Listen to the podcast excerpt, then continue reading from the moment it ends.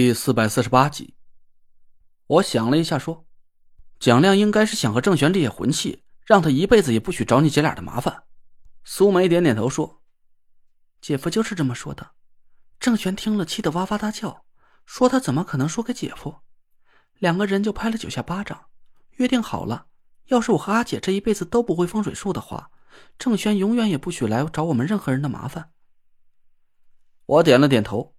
后来，苏梅为了给他父亲苏立报仇，还是毅然决然的修习了纸扎术。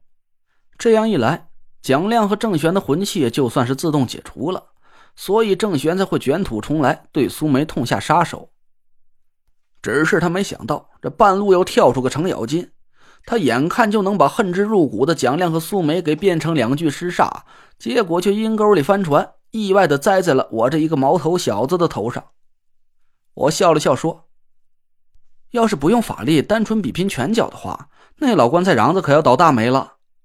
是的呀，苏梅拍着巴掌笑了起来，说：“两个人刚拍完巴掌，姐夫突然一拳就朝郑轩打了过去，郑轩一下子就飞出去老远，鼻梁也歪了，牙齿也掉了，鼻血飞出来几尺远。”我脑补了一下郑玄被蒋亮暴揍的场景，忍不住跟着苏梅一起笑了起来。蒋亮的拳脚功夫，我可亲眼见识过。当时田慧文在琉璃厂的停车场被黄毛一伙的人纠缠碰瓷儿，蒋亮三拳两脚就把那群混混呢给打得哭爹喊娘的。要论风水术，蒋亮是真的一丁点儿也不会。但是要论用蛮力打架，我还真想不出谁能比蒋亮更强。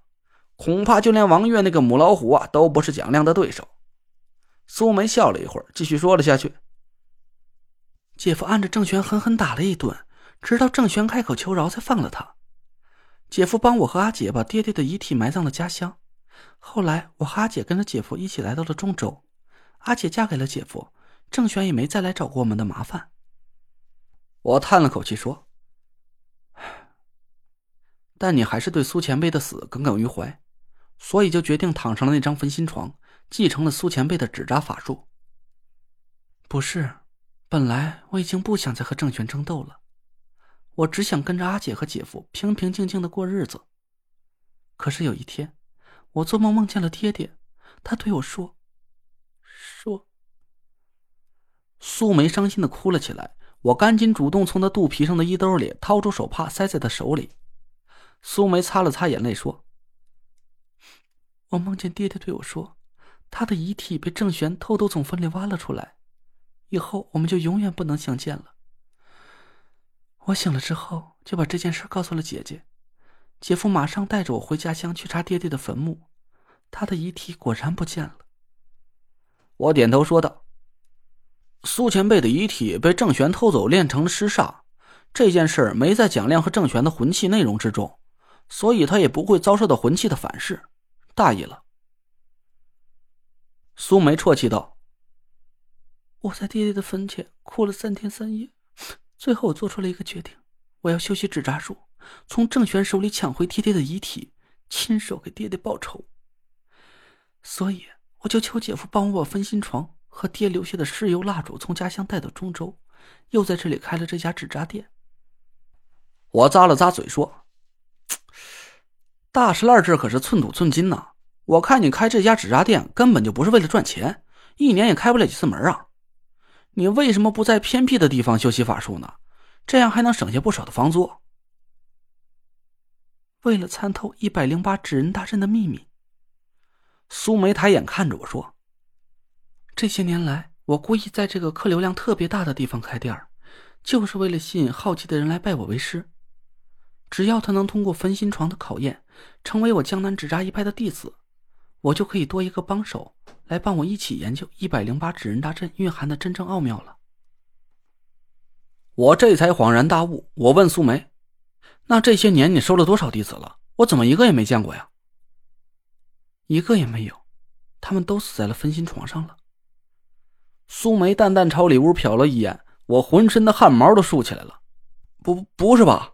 一个也没通过分心床的考验？那你这不就等于杀了很多人了？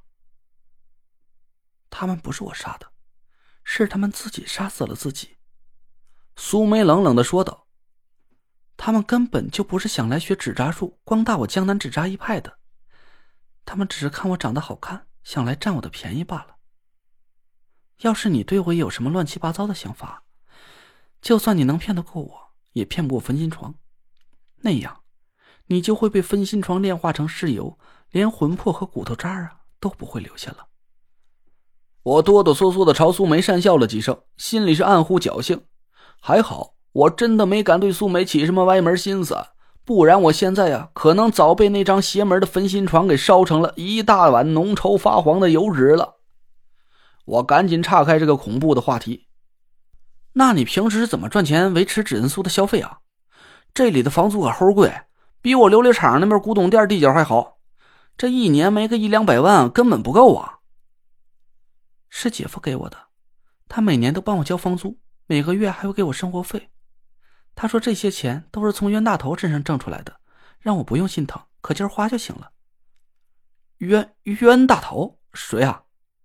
你呀。苏梅的神情别提有多自然了。姐夫说，什么时候我真正找到那个能破解一百零八纸人大阵玄机的人，我们再退掉这个死贵死贵的门头就行了。在这之前。他会从你身上使劲的挣钱的。我差点没让苏梅的这句话给噎死。感情蒋亮这个死抠门玩命的赚钱，还时不时的讹我一顿打打牙祭，就是为了省钱给苏梅交房租啊！他竟然骂我是冤大头！我恨恨的冷哼了几声，嘿，蒋秃子，你给我等着，过几天我就把你骗到纳若兰家里去，我让花姐那老娘们好好收拾你一顿。不出了这口恶气啊，我就跟你姓。苏梅是一点也没顾及我的情绪，还对我笑了笑。姐夫把今年的房租也交好了，现在纸人苏还剩下将近九个月的房租呢。